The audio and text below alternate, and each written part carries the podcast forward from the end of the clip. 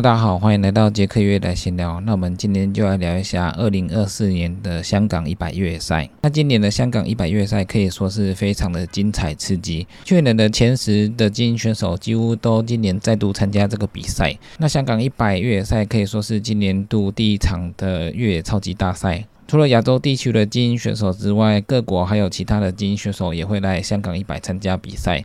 香港一百的赛道有公路、山径、阶梯，还有沙滩。各种的地形都有，但是它的可跑性非常的高。那这个香港一百，它的实际距离大概是一百零三 K，爬升五千三百公尺。起跑点是在西贡半岛的北潭涌出发，跑过路线之后，最后的终点是在香港的大帽山郊野公园。那这场比赛的前五十 K 的爬升没有那么多，所以前五十 K 的速度选手们都会跑得非常快。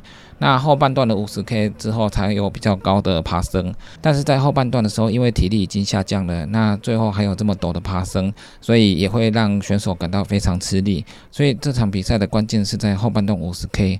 那如果你前面跑得还不错的话，后半段五十 K 爬升比较陡的地方，如果你体力保留比较多的选手，就有机会胜出。香港一百的组别除了有一百零三 K 之外，还有五十五 K，那还有三十三 K，这三个组别都有非常厉害的精英选手参加。那目前香港一百也是 World Trail Majors 的系列赛的第一场。那如果在这系列赛的九场之中，那你有排名前五名的话，那就有机会得到赛事的奖金。那今年的男子精英选手首推的就是去年的冠军尤培权。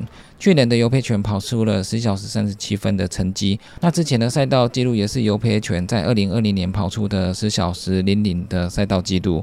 那这个记录是一百零三 K 的新赛道的赛道记录。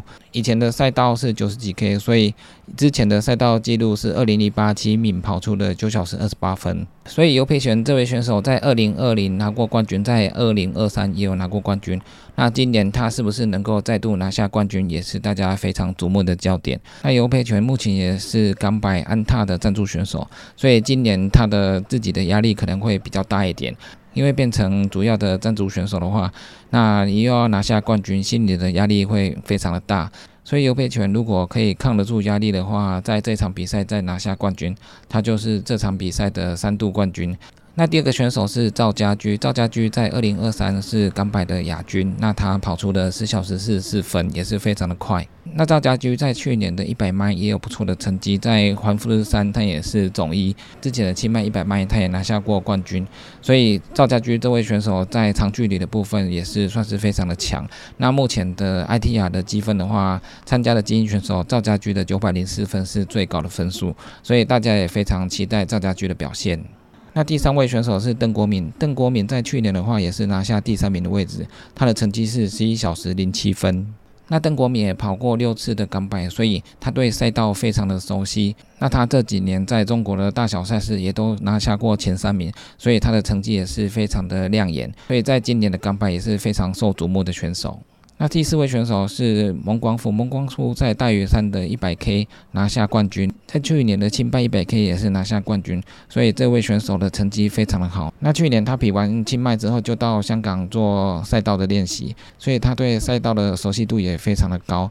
那尤其是一百 K 是他常常拿下冠军的项目，所以这场比赛他也是让人非常期待的一位选手。那第五位多吉这位选手在 UTMB 拿下过中国最好的成绩。那他在临海、柴谷、还有莫干山、还有清迈都拿下不错的成绩，尤其是清迈的一百迈，他也拿下冠军。所以这几年多吉的成绩是非常不错的。那这位选手也是非常有竞争力的，所以他的表现也是让人期待。那尤龙飞这位选手在二零一五年拿过港百的冠军。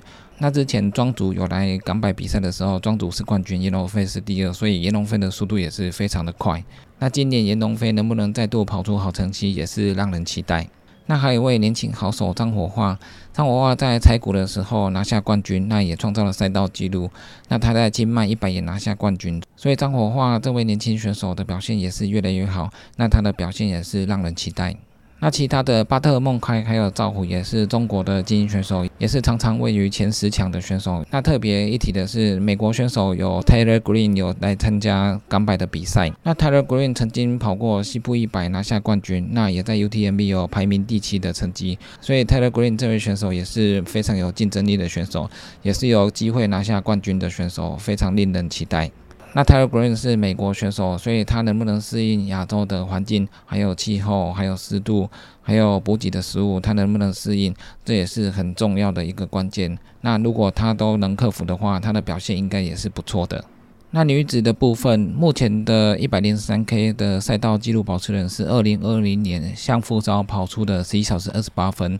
那这个是目前的赛道记录。那之前赛道九几 K 的时候是二零一八年也没有跑出的十小时四十分。那女子精英选手的部分也是有非常多厉害的女子选手前来参加。那 Esther 这位女子选手，她长期住在香港。那她有拿过去年西部一百的季军，那她也拿过香港大屿山的一百 K 冠军。那在二零二二的 UTM 一百迈，她也是拿下女子第五名，所以她的实力非常的好。那另外中国的选手的武媛媛，她也是去年的二零二三香港一百大满贯赛事的冠军。那还有李安娜这位选手，她是去年港百的亚军。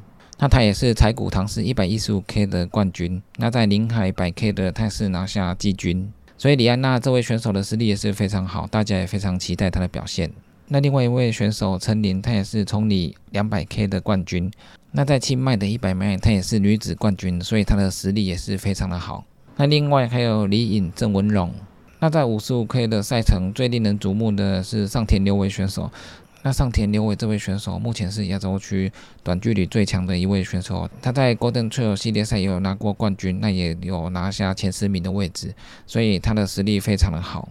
那另外中国的选手有李新进、石开金，还有范邦林，这几位选手也是短程非常厉害的选手。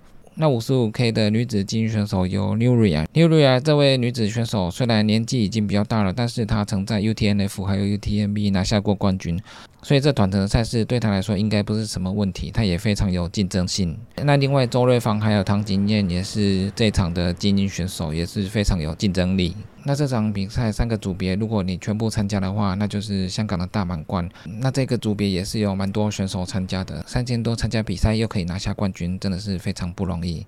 那这场比赛要跑得不错的话，前面五十 K 一定不能爆冲，要跑稳一点。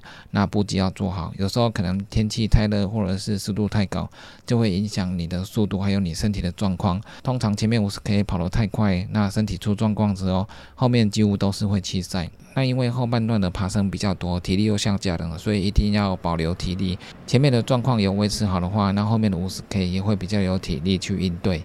那因为港百的赛道，它的柏油路还有水泥步道都比较多。那山径的话，它的地质也是比较硬的，所以这场的话，穿缓冲性比较好的跑鞋的话是不错的。